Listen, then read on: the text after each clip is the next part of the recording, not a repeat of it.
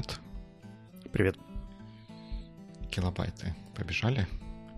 Как обычно бегут. Круто. Я, я теперь специально окошки так расставляю, чтобы было видно, что килобайты точно, точно бегут. Это хорошо, у меня, у меня тоже бегут. И у нас в эфире 211 выпуск подкаста «Боевикли» с его не менее 211 ведущими Вячеславом Рудницким и Димой Маленко. Сегодня, как мы и предполагали, поговорим о лекции профессора Сэндела. Но перед этим у нас есть несколько follow-up ов. Один follow-up понятный, он про открытки. С момента нашего прошлого разговора до меня дошла открытка из Сингапура. Yay! С такой сингапурской красивой маркой. И, судя по всему, одна из открыток в Украину тоже дошла. Да, она теперь у меня на холодильнике, и там милый красный новогодний автомобильчик, Merry Christmas и приятные слова. Это была первая открытка-открытка, которую я получал почтой за последние годы, поэтому очень приятное ощущение. Да, вот оно, что, что-то в этом есть. Ну, кстати, забавно, но ее положили не в тот почтовый ящик, и добрые соседи принесли ее мне, спросили, а не вам ли, не, не ваша ли квартира здесь написана? Ну, спасибо добрым соседям. Как там погода? Погода хорошая. У нас сегодня ночью было минус 2 градуса. Ночью бегали по улице лисицы и гавкали. Что-то у них в последнее время какая-то такая традиция появилась. Бегали они все время, а в последнее время еще и гавкать начали. А сейчас у нас сколько? Один градус тепла, небольшая облачность высокая, и скоро Туман? будет солнце. Не, не, no, no, no, no, no, no, no, no, no. Поэтому всем, кто интересуется как это, метеорологией Великобритании, можно подписываться на Инстаграм Димы и смотреть на то, сколько туманов нет. Нет туманов, нет комментариев. Нет туманов, нет проблем. Ну да, но, но я уже, я уже не знаю, я, э, что придумать такого, чтобы было не скучно написать, что сегодня тумана снова нет. А это еще только начало января. Да, сегодня только 20 какое, 23 января. Ну, я так понимаю, что многие не знают, о чем я говорю, поэтому если ты коротко расскажешь про свою идею. Ну, это идея не идея, я как-то... У нас 1-2 января выдался такой очень погожий, солнечный, красивый денек, и я запустил фотку в Instagram в сторис синего неба, какой-то зеленой травы со словами э, как, как я, Foggy Albion, they said. И несколько людей мне ответило, что что-то что ответило по этому поводу. И я решила, а почему бы и нет, и э, хоть, решил все-таки словить, поймать или как-то рассказать о том, насколько много туманов и насколько плохая погода в Лондоне. Поэтому я в сторис каждый день, ну, примерно каждый день э, выкладываю фотку с тем, был туман или, или не было тумана и каким-то рассказом. Если вдруг вы все уже пропустили, то не бойтесь, там в сторис в Инстаграме есть хайлайтсы, там все, весь отчет с 1 или 2 января можно посмотреть. Я так раз в пару дней, заходя в Инстаграм, все еще убеждался, что все еще, до сих пор нет. Да, все, все в порядке, все еще тумана нет. Ну, один, один день был такой небольшой туман утром. Даже, может, ну, не, не туман, туман, может, дымка больше. Информация прозвучала в подкасте на правах темы Year of Out. Лицензия номер... Well done. Окей, okay, я думаю, что мы готовы двигаться к профессору Сэнделу. Давай коротко, мы, в принципе, ее уже объявили в прошлом выпуске, mm-hmm. но так получилось, что и Артем Сердюк, и мои Аспен друзья посоветовали посмотреть один и тот же плейлист который называется Justice. Это курс справедливости профессора Сэндала из Гарварда. И мы на сегодня взяли первый эпизод или первый час лекций. Я не до конца понимаю, как они там... Там просто в серединке есть еще такой да, да. перерыв. Тоже неожиданно mm. было. Я смотрю, так еще вроде половина только пошла, уже все расходятся. Ну, подождите, что, что сейчас будет? Оказалось, что там сразу вторая часть. В общем, а, давай начнем с э, твоего first impression, то есть как тебе в целом лекция, она довольно старая в плане записи, там еще даже для, в качестве проектора используются реальные фотографии, которые проецируются на стену. При этом Но... за первый час, по-моему, ни разу не показали ничего такого фотографического, ну или на видео не показали ничего такого фотографического. Ну, я, я как-то ничего такого дискомфортного или никакого, даже совсем как-то на это внимание не обратил. Ну вот красивый зал, я сначала было подумал, это было ли выступление в чем-то а театр, знаешь, когда mm-hmm. вот э, открытая какая-то лекция, но потом понял, что, наверное, это все-таки просто записанная лекция в Гарвардском университете. Это у них такие на минуточку аудитории, где учатся студенты. Ну, кстати, я был в Ирландии и в Штатах в универах, и там вот это типа парт, когда такие очень маленькие узкие э, столики у тебя, чтобы у тебя, по сути, кроме тетрадки там ничего не помещалось. Uh-huh. А, но давай так, то, что аудитория аудитории, а как тебе лекция?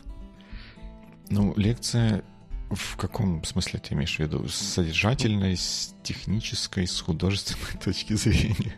О, боже мой, я забыл, с кем я разговариваю. Давай начнем с содержательной.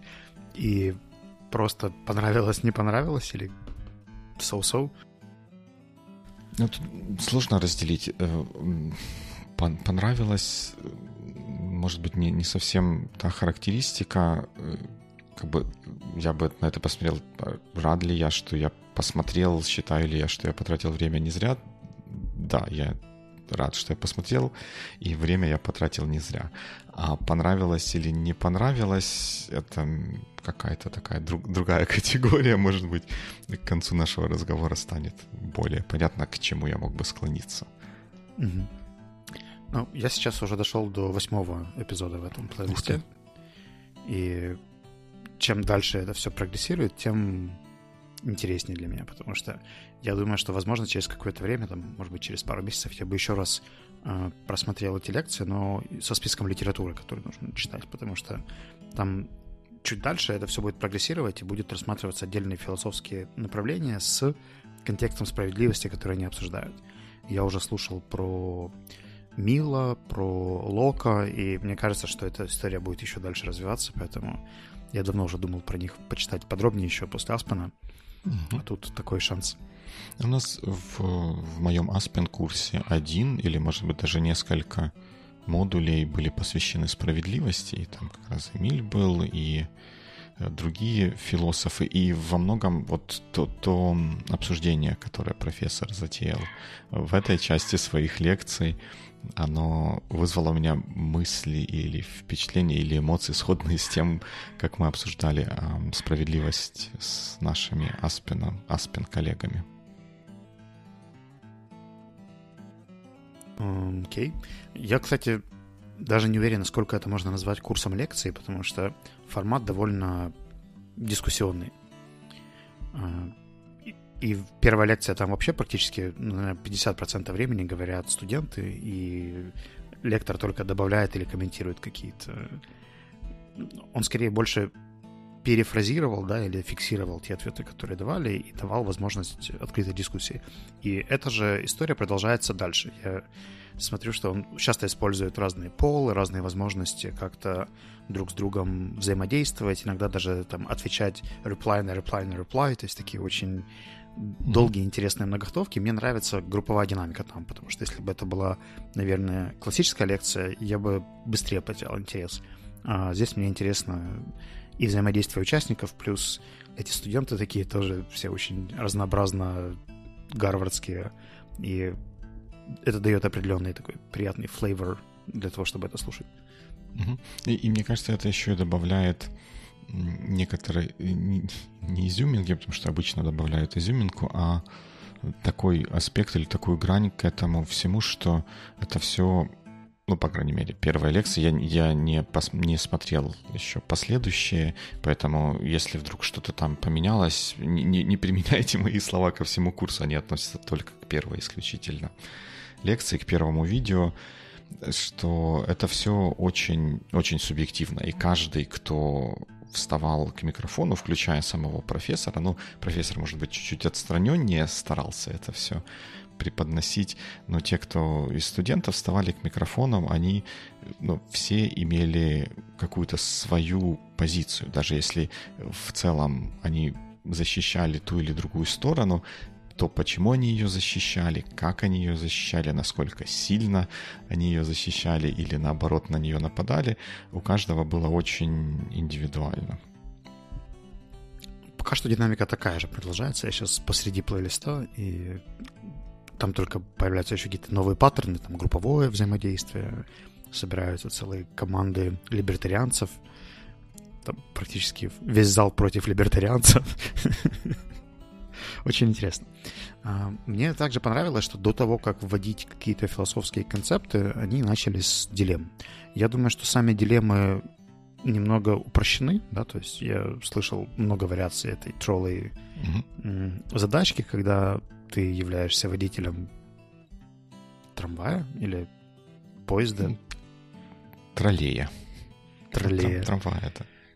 Да, и тебе нужно сделать выбор, остаться ли на основном пути и там, с, со сломанными тормозами убить пять рабочих, либо свернуть на сайт-трек и зацепить только одного. И я думаю, что тот факт, что это началось с такой практической, вроде бы очевидной да, задачки, где, казалось бы, ну, блин, ну, 5-1, логично же. Но потом, когда этот же принцип или этот же decision-making концепт не работал в следующих задачках, это было очень хорошим подспорьем для того, чтобы поднять актуальность и понять, что мы в разных ситуациях можем использовать разные подходы или разные принципы, которые там, ну это же справедливо, там, или так же делать нельзя, но на разных примерах было потом очень интересно смотреть. Э, он к этим задачкам про доктора и троллы еще много раз потом отсылался на mm-hmm. будущих лекциях, поскольку это такой поинт, чтобы, мне кажется, зацепить интересы. Если бы первая лекция была более теоретической или концептуальной, что мы там рассмотрим вот такие-то подразделения Justice там, с моральной, законной, философской, социальной, экономической точек зрения, было бы, наверное, не так прикольно. Интересно, давай, может быть, еще чуть-чуть сделаем шаг, шаг назад и упомянем, что вот в течение вот этого первого часа, в течение первой лекции э, рассматриваются две как бы проблемы, дилеммы. Вот одна проблема троллей с ее разными вариантами. И, кстати, вот то, как он ее презентовал, отличается от классического варианта, потому что в классическом варианте э, независимый наблюдатель стоит возле рычага и может перевести эм, этот троллей, не побоимся этого слова, э, с одной, с одной пути на, на другую путь и убить меньшее или большее количество людей. И мне кажется, что то, как он презентовал это, что вы, вы водитель этого троллея, оно несколько меняет расстановку сил на, в, в, этом, в этой всей конструкции. И потом это переносится на доктора, да, доктор, который вынужден выбрать, кого он может спасти, кого он не может спасти. И внезапно забрасывается выбор эм, еще убить какого-то другого почти здорового пациента, который пришел просто, чтобы ему давление померили и с помощью его органов спасти пять человек. Интересная такая штука. И во второй части не рассматривают реально произошедший случай с английскими моряками, которые потерпели крушение, эм, спаслись на спасательной лодке, это какой-то 18-19 век, наверное, э, там рации еще ничего такого не было, и они, блуждая по океану, чтобы спастись, вынуждены, ну вот тоже, да, вынуждены, э, съели, убили и э, съели, наверное, как-то совсем грубо звучит, но одного из членов своей команды, чтобы выжить. И потом обсуждалось, как это вот, в общем, как на это можно смотреть. Ну, для меня второй кейс был уже более развернутым, потому что там добавился принцип социальных классов, value и так далее. Если в первых задачках это были просто абстрактные люди, там не было возраста, еще чего-то, то в дискуссии вокруг э, каннибализма была уже совершенно другая затравка.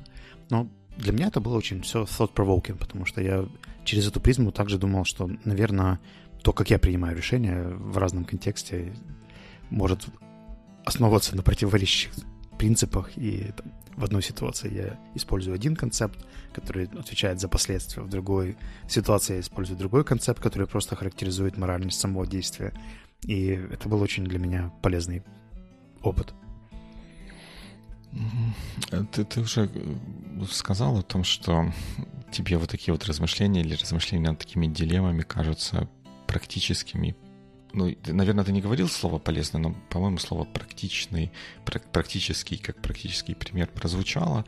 Я вот с этим бы поспорил, потому что, несмотря на кажущуюся простоту вот этих примеров с тем же, с тем же троллеем, они, эти примеры настолько упрощают ситуацию, упрощают и уплощают ситуацию, что те решения или те размышления, которые могут быть применимы к такой ситуации, они вряд ли будут применимы к ситуации практической. Даже если взять классическую э, вот, дилемму троллея, когда человек стоит возле э, этого, возле этого рычага, мы искусственным образом ограничиваем его действия в, в то, что он может только что-то сделать с рычагом. Вот если кто-то будет эм, стоять, э, не знаю, застрянет на, на железнодорожном переезде и будет ехать поезд, и, и там будет вот этот вот рычаг, который переводит поезд. Ну, там все, конечно, сложнее. Будет рычаг, который переводит поезд на какой-то другой путь. Кто побежит к рычагу? Никто не побежит к рычагу. Все побегут к, э, туда, чтобы убрать тех людей, которые находятся на рельсах, с этих рельс, чтобы поезд себе мирно проехал, там раздавил автомобиль или что там еще может быть.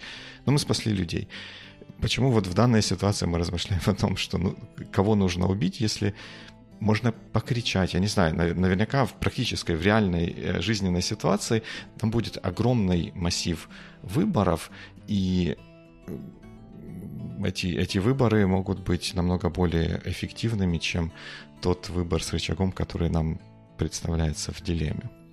И да, и нет. Мне кажется, что очень многие студентов, которые были в этот момент на лекции, они тоже старались найти какие-то альтернативные решения или варианты, как можно выскочить из условий задачки и пойти найти какой-то более рациональный или оптимальный или оптимизированный вариант, как, как ее можно решить, там, не прибегая к моральной дилемме. Но тут как раз история в том, что, как мне кажется, э, создавая такую дилемму, мы все равно просто сравниваем ценности. И это упрощение создано для того, чтобы отбросить другую социальную мишуру и показать именно концепты.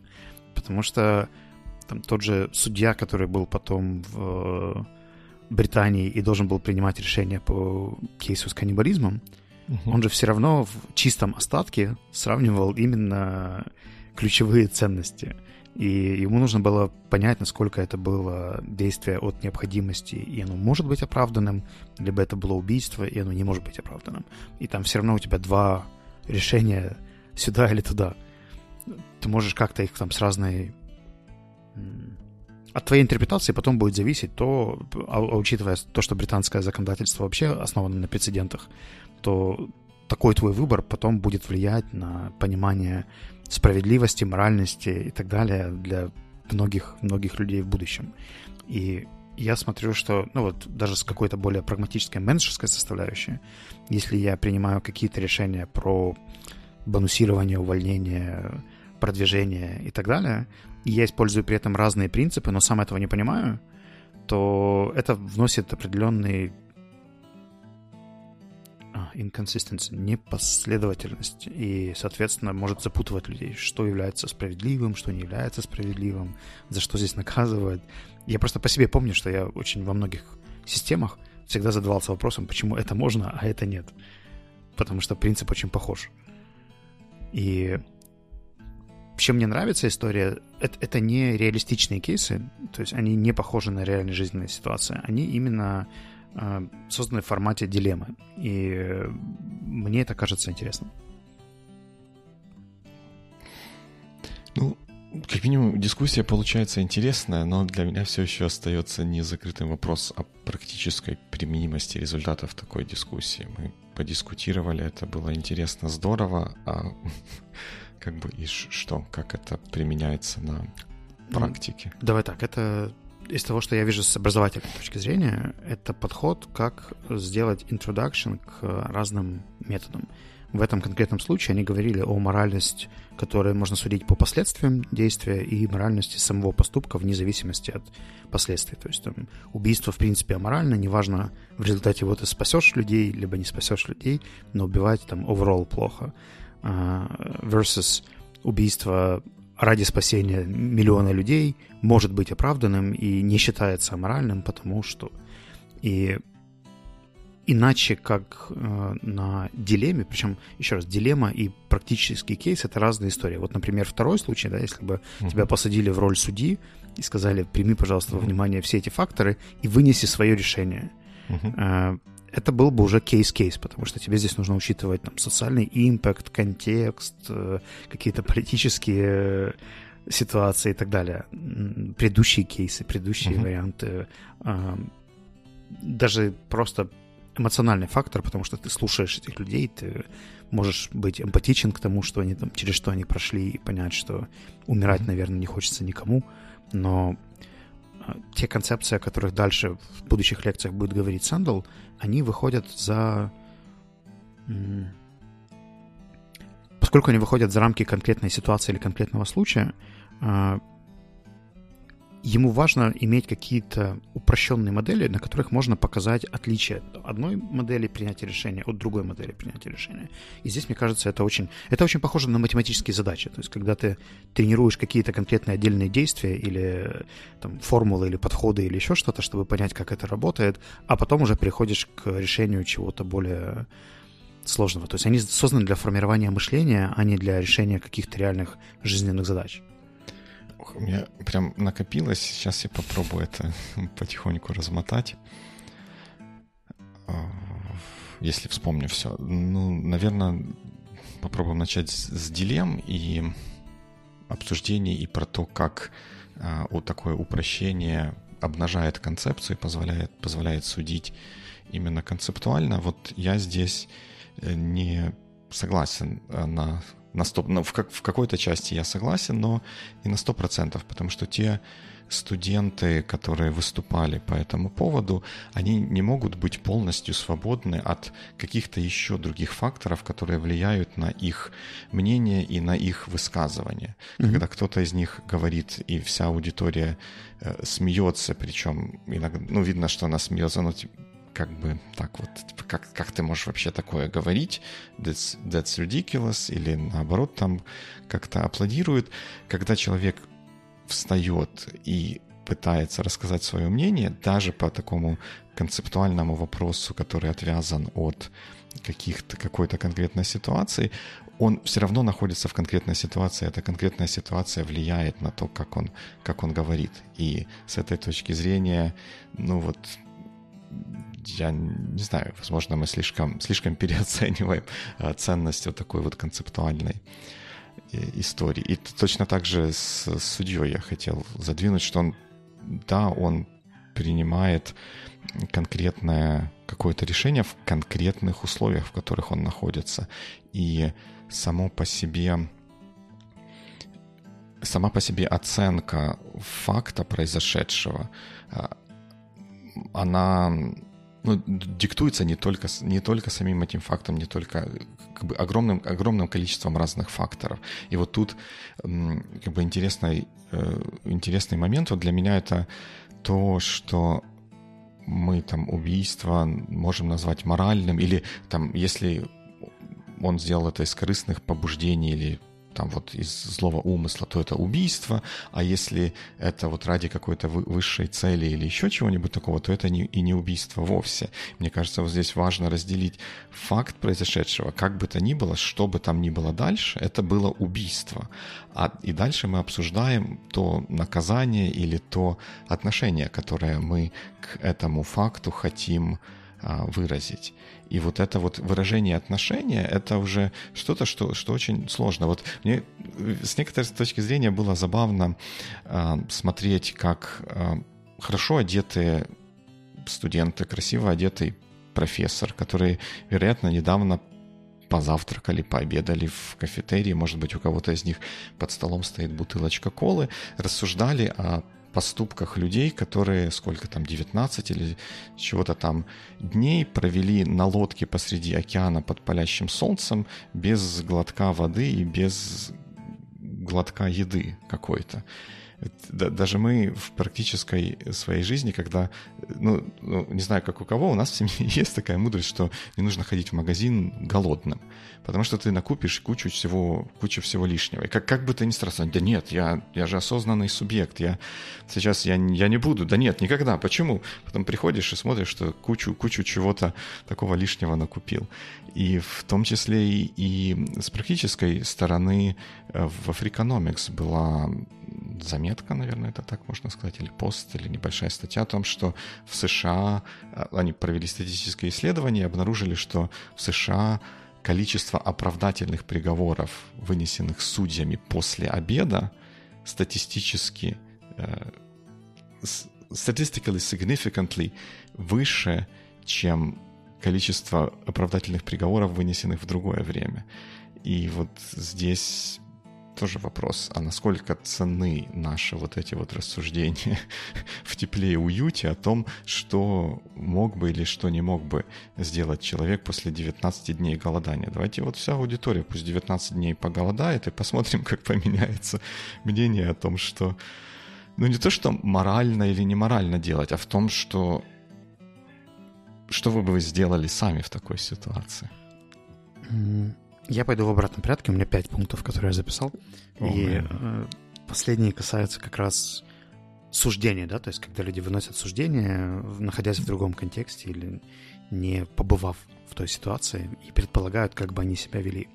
Это проецирование или прогнозирование, но оно в целом помогает людям просто раскачать процесс мышления, потому что если бы им просто рассказали про этот кейс и объяснили на его примере, что есть там два подхода, такой и такой, и можно применять и так, и так, то, скорее всего, было бы меньше вовлечения, потому что когда ты себя все-таки садишь на, на место этого судьи и предполагаешь, как бы ты поступил, количество энгейджмента все равно будет выше и больше, чем если ты просто послушаешь YouTube-ролик, где будет описано аналитически, что у этого кейса есть вот такие две стороны, там есть аргументы Это за и аргументы против. То есть здесь у тебя, ты проживаешь эту историю хотя бы как-то. Угу. Момент по поводу оправдательных переговоров приговоров после обеда, э, мне кажется, тоже большим упрощением, потому что мы можем здесь путать э, корреляцию и казацию, и вполне возможно, что просто самые сложные кейсы ставятся там, в первой половине дня, а угу. после обеда ставятся какие-то Fair. административные лайтовые, и угу. это не вопрос там кушали или сыты ли судьи, а какая-то другая механика, которую мы просто можем не видеть или не понимать, и я бы не спешил делать такой прямой э, угу. Ну, то есть это к тому, что нужно, нужно проверить, да, это вот это вот высказывание не нужно принимать за чистую монету. Я думаю, что тебе дальше было бы интересно, по-моему, на третьей или на четвертой лекции э, они отойдут от концепции про жизнь человека и начнут говорить, например, про налогообложение. Налогообложение — это очень практический кейс, и угу. если смотреть на него тоже как на концепт, то есть насколько это там является кражей твоей личной собственности, насколько морально повышенное налогообложение для богатых, с точки зрения разных подходов. Эти все штуки, они тоже, когда они на каком-то примере сделаны, их немножко проще пощупать.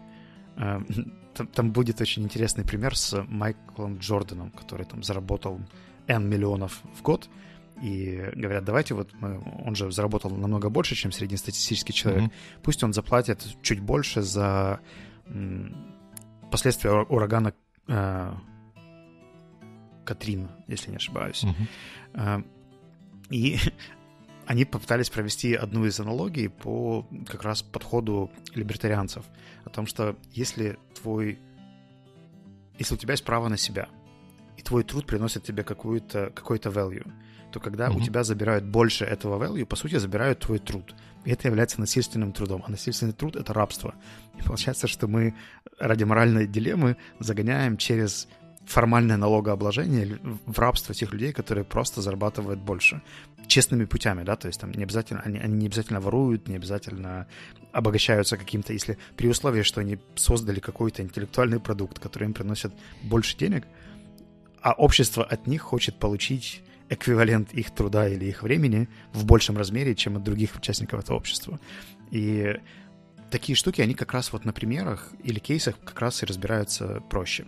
И последние два пункта, они более простые, что вот эти мнение студентов — это очень интересный способ вовлечь другую аудиторию, потому что если бы профессор сам рассказывал, а не давал слово студентам, они mm-hmm. бы, наверное, меньше спорили и высказывали свои мнения.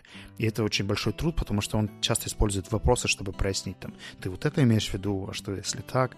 В этом плане очень прикольный пример, и только ради этого стоит посмотреть лекцию.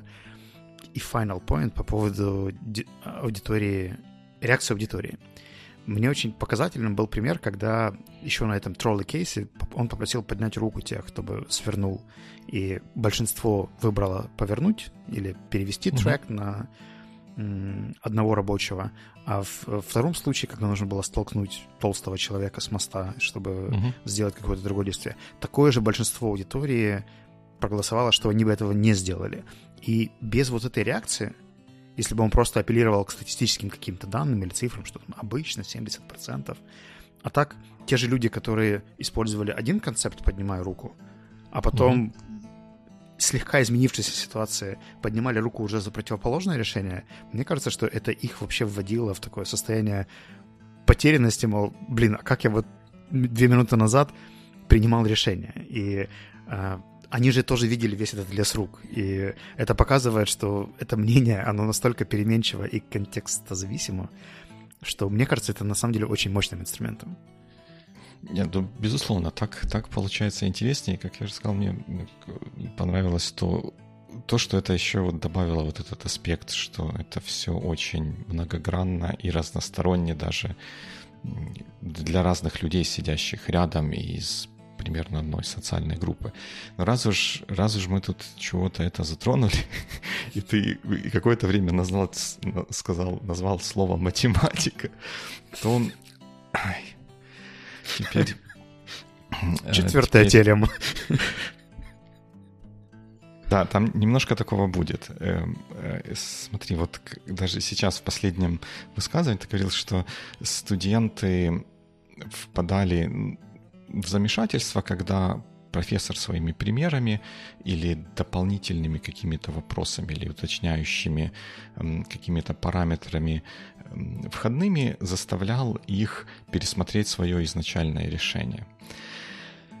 Вот чем мне, э, почему мне, моему сердцу и уму близка математика и, скажем, инженерия, не, не побоимся этого слова, так это тем, что в математике мы всегда э, имеем дело а, с э, четкой постановкой задачи, которая практически не подразумевает какого-то двойного трактования. А в инженерии мы э, ищем практические решения для проблем, которые в реальном мире возникают. То есть их можно проверить и, и, и подумать.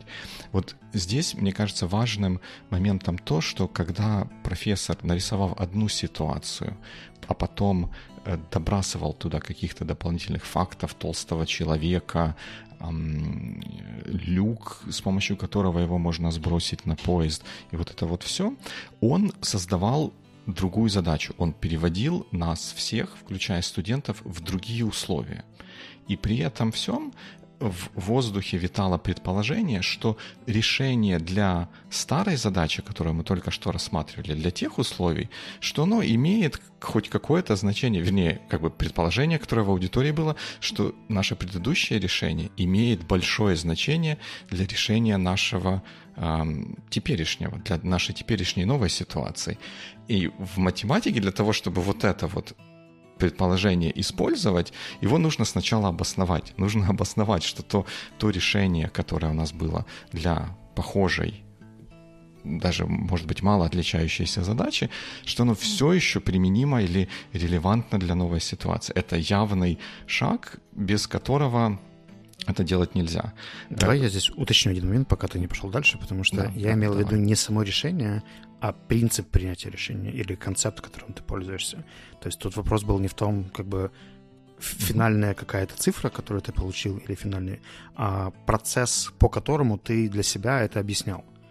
И угу. мне кажется, что инженерия это хороший пример, в отличие от математики, потому что в инженерии я тоже вижу очень много того, что люди могут говорить о похожих вещах, но при этом способ rationalizing, он mm-hmm. разнится, и даже value люди, люди видят в разном. Поэтому вот если выбирать между математикой и инженерией, то мне кажется, что математика — это как раз тренировка концептов, инструментов, точности и так далее, отдельных mm-hmm. методов, да, или мышления. А инженерия — это их практическое применение в мире.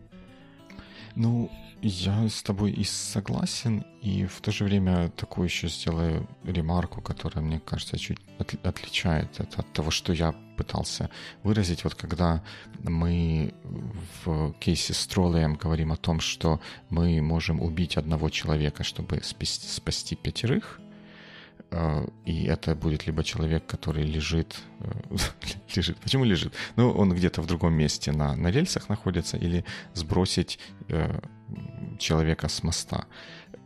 На каком-то определенном уровне абстракции это одно и то же. Мы убиваем одного человека для того, чтобы спасти, спасти пятерых.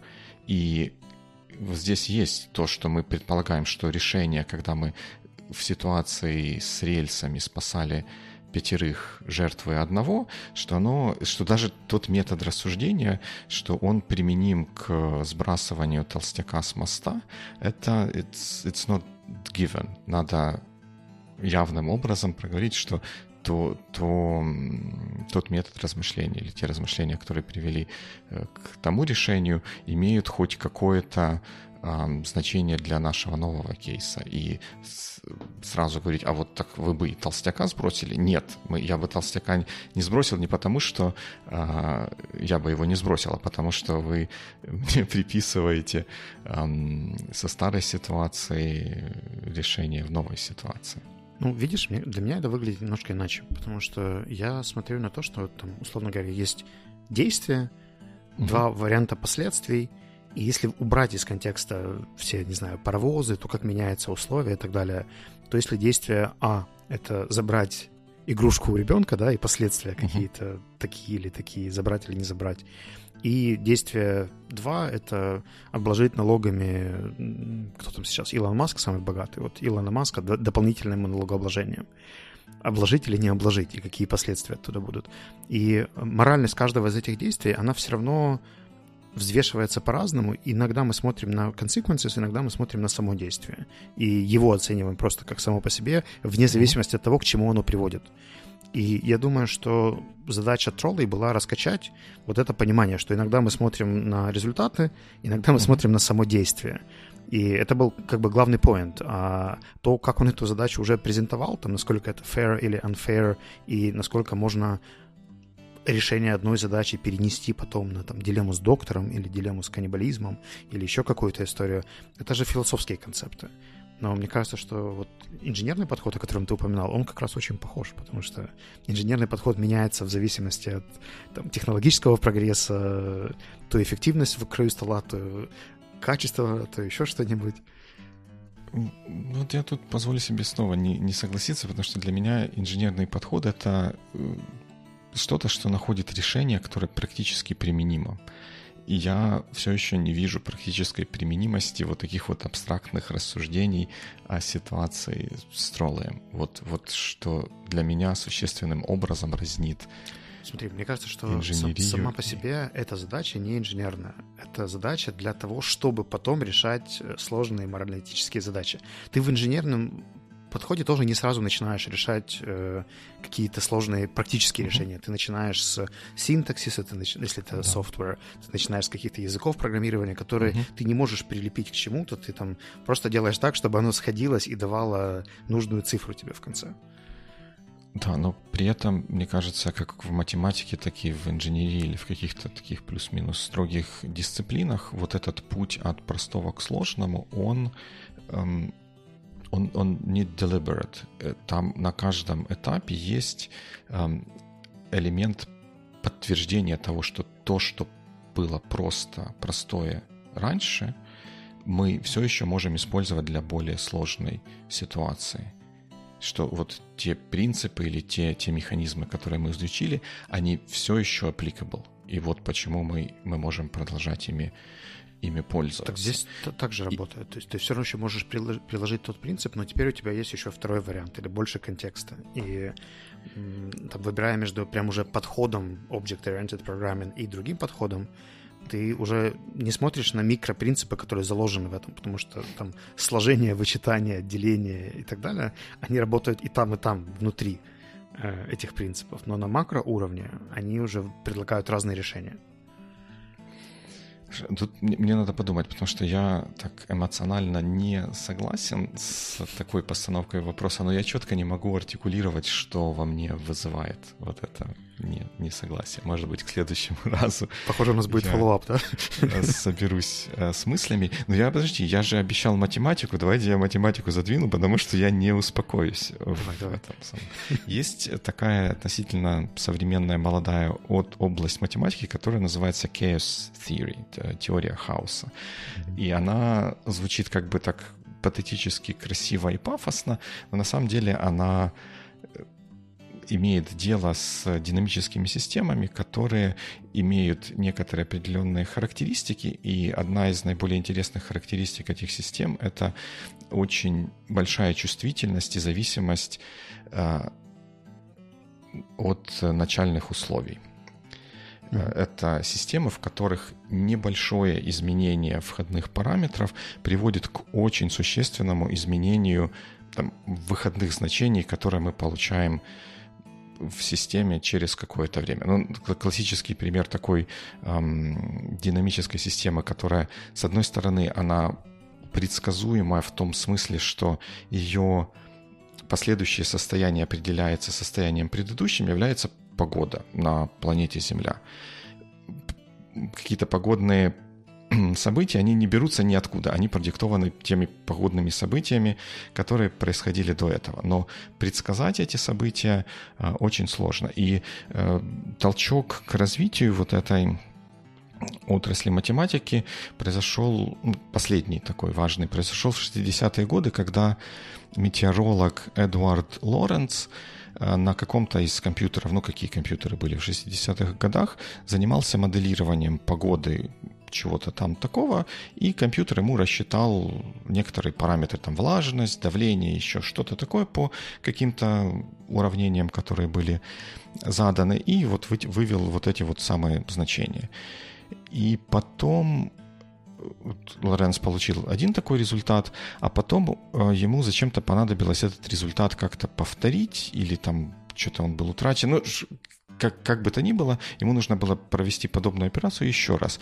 Но он решил, чтобы сэкономить время, начать не с самого начала, а с, примерно с середины того периода, который он исследовал. Он ввел данные середины периода, которые у него были напечатаны на, на его бумажечке принтером от этого компьютера. И к его изумлению он обнаружил, что на выходе к концу вот этого периода то решение, которое выдала система во второй раз было совсем не таким, каким оно было первый раз. И э, в итоге он отследил, что вот эта разница, она была продиктована тем, что фактически были разные начальные условия. Компьютер, когда вычислял в первом проходе, он внутри вычислений своих использовал точность до шестого знака после запятой. А когда он печатал эти значения на принтере, он выводил только тысячные, то есть точность была в два раза хуже. И Лоренц, когда вводил данные повторно, чтобы запустить второй раз, ввел не те конкретно данные, с которыми оперировал компьютер в первый раз, а вот эти новые, которые были немножко, немножко смещенным. И в результате этого получил очень существенно э, другой результат. С тех пор вот такие вот системы начали исследовать более более широко, и там какие-то есть математические аппараты для того, чтобы с, ним, с ними работать, но сама вот эта вот идея, что мы можем чуточку, чуточку поменять какие-то условия и получить на выходе э, совсем другой, может быть, где-то даже неожиданный результат, мне кажется, очень применимой к вот этому случаю, угу. что мы тут добрасываем чего-то еще, и на выходе получаем что-то совсем большое. И если мы будем готовы к тому, что все очень it depends, как наш любимый ответ, то, может быть, нас не будет так изумлять то, что размышления старые или для старой задачи не так уж применимы для размышлений к новой, к новым условиям. Мы с тобой, по-моему, когда-то недавно, недавно, у нас все относительно недавно, в одном из предыдущих эпизодов обсуждали механизмы machine learning и этики в self-driven э, экспериментах. Гулял где-то на Фейсбуке тестик, там, кого вы собьете, того или того, и нужно было принимать moral choice, да, там mm-hmm. ты сбиваешь бабушку, либо коляску, двух бабушек или коляску, две коляски или одну коляску, мотоциклиста mm-hmm. в шлеме или без шлема и так далее. Но здесь как раз сложность в том, что нам нужно объединить вот эти алгоритмы, о которых сейчас говоришь ты, да, то есть которые математически просчитывают часть вещей, с более размытыми факторами, например, справедливости.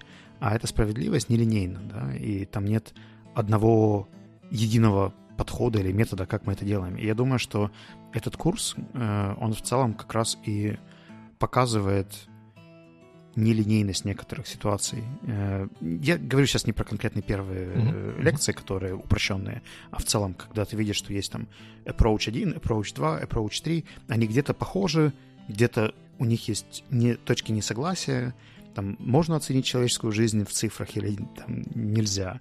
Если можно, то как? Там, насколько это справедливо?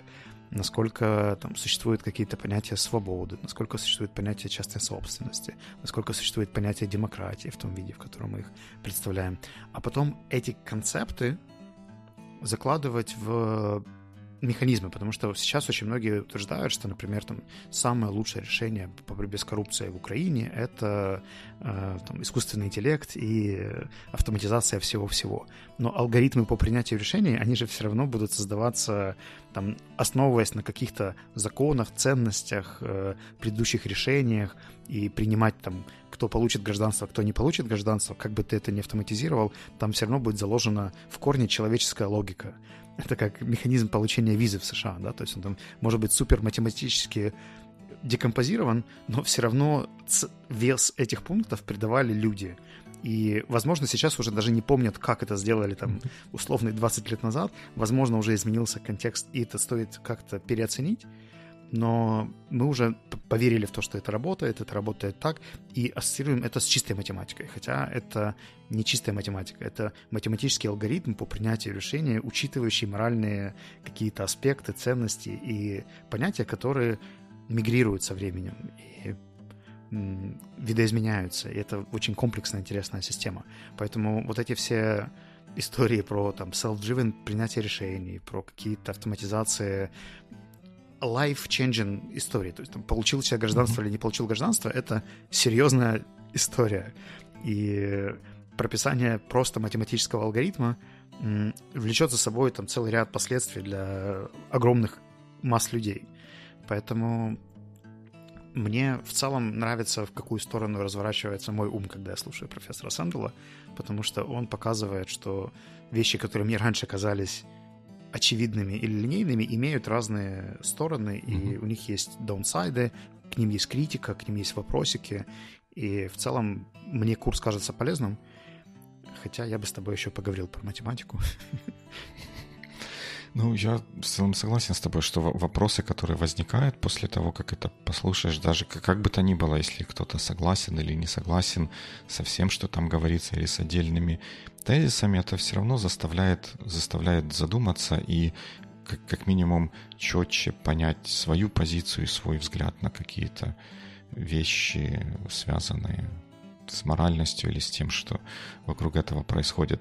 Ну, для меня наверное, большие, ну, небольшие, а просто вот такие вот эм, какие-то вещи, которые я вынес из этого всего, что я все еще э, как-то так вот плохо отношусь, наверное, неправильно, ну, как-то вот меня rubs me the wrong way эм, попытки или вот такие вот ситуации, когда мы просто наклеиваем какие-то суждения на что-то без, без или с непонятным практическим, практическими выводами о чем-то. Ведь ну, с какой-то точки зрения вот, мы называем что-то моральным или неморальным, окей, а как бы и, и что? Что, что, какую, what, what, what is the difference that, that it makes? Вот этого мне всегда хочется в этом чуть-чуть глубже разобраться. Ну и второй момент — это то, что вот я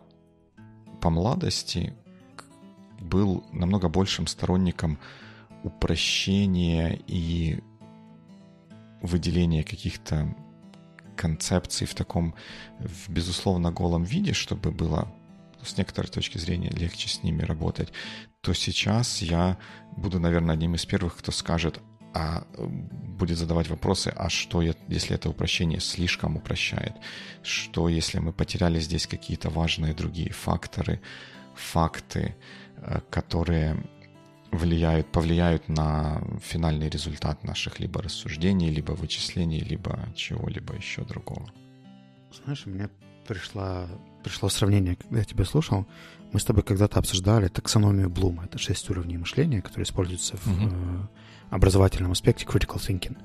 И то, о чем мы сейчас говорим, про суждение, про моральность, оправданность, э, категоричность и так далее, это предпоследний уровень этой таксономии, называется evaluation, то есть придание оценки чему-то. И мне кажется, что за что я признателен лично этому курсу, то, что он мне напомнил, что мы часто этот evaluation делаем, не понимая всего процесса, который следует этому. То есть мы э, делаем оценку, не понимая принципа. А вопросы Сэндала помогают в том числе сделать откат и посмотреть, а, как я анализировал, какие факторы я анализировал, понимаю ли я, что каждый из них значит. И, безусловно, а, там, там просто еще есть такая интересная история, что есть там запоминание, понимание, следующий уровень — это применение информации. Это как раз вот на уровне задачек, каких-то примеров, кейсов. Uh-huh. А потом тут более высокий уровень — это анализ, оценка и создание. Мне кажется, что ты во многом говоришь, когда про практические или инженерные подходы, ты говоришь уже про уровень создания. А здесь пока что обсуждаются еще фундаментальные уровни, там, как это можно понять, как это можно вообще, как это работает в каком-то простой плоскости, как проанализировать разные факторы и посмотреть, насколько это работает дальше с этими факторами. Потом принять суждение, насколько это оправданно, неоправданно, и уже после этого использовать этот метод для там, принятия закона, для создания политической кампании, пиар-кампании, социального проекта или еще чего-то. То есть, э, и многие из нас скипают вот эти вот первые шаги, потому что мы уже как бы где-то социально подвластны тому, что там, это правильно, это неправильно, и не всегда проходим весь путь сначала с э, расщеплением всех элементов, э, смотреть, как они работают независимо друг от друга, как они работают в разных э, комбинациях, где они друг другу мешают, потом уже принимать решения и после этого создавать какой-то проект.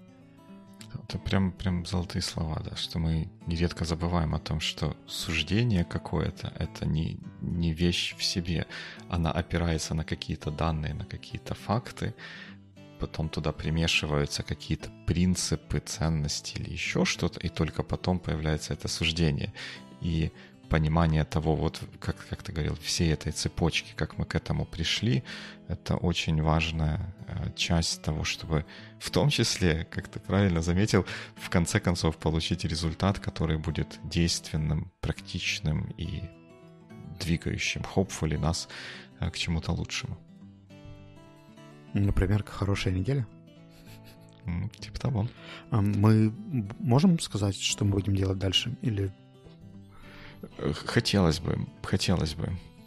И поскольку у нас есть табличка, которая у нас есть две колонки. Одни — это эпизоды, которые будут связаны с какими-то статьями и видео, а другие — более открытые research истории. Мне интересны топ-3 пункта, которые я записал в табличку research, но я предлагаю тебе выбрать, что из этого тебе кажется самым релевантным. А, смотри, я из трех пунктов, которые там вижу, два пункта мне в целом понятны. Один пункт совсем непонятен. Давай мы выберем его. Это второй пункт. Is there such a thing as synergy? В последнее время мне очень часто приводят синергию в менеджменте, в командах, как какое-то доказанное явление. Я понял, что я не знаю никаких фундаментальных работ, которые бы доказывали, что 1 плюс 1 равно 5, там, условно говоря, что совместная коллаборация людей может, правда, настолько мультиплицировать результат. И это где-то, знаешь, в каких-то очень попсовых статьях и книгах было описано, этот термин все больше и больше используют, как там синергия в команде, еще какие-то истории, но я вообще не понимаю, что под этим всем лежит, как это считалось, откуда появился термин, насколько он в менеджменте может быть применим, или это как правило Паретта, которое принесли откуда-то еще. Ну, супер. Значит, в следующий раз мы будем пытаться разобраться с тем, есть ли такая вещь, как синергия. Главное, попутно не, не организовать какую-то церковь или культ. Но тоже как, как пойдет. Мы начали с написания закона Рудницкого Маленко, а теперь создаем ну культ. Ну, да, да, да, да, да, да, да. Не будем, не будем сбавлять темп. Окей, okay, тогда good week. Alright, good week. Мне опять солнце светит прямо в глаз. Какое еще может быть лучшее доказательство того, что туманов у нас тут почти не бывает?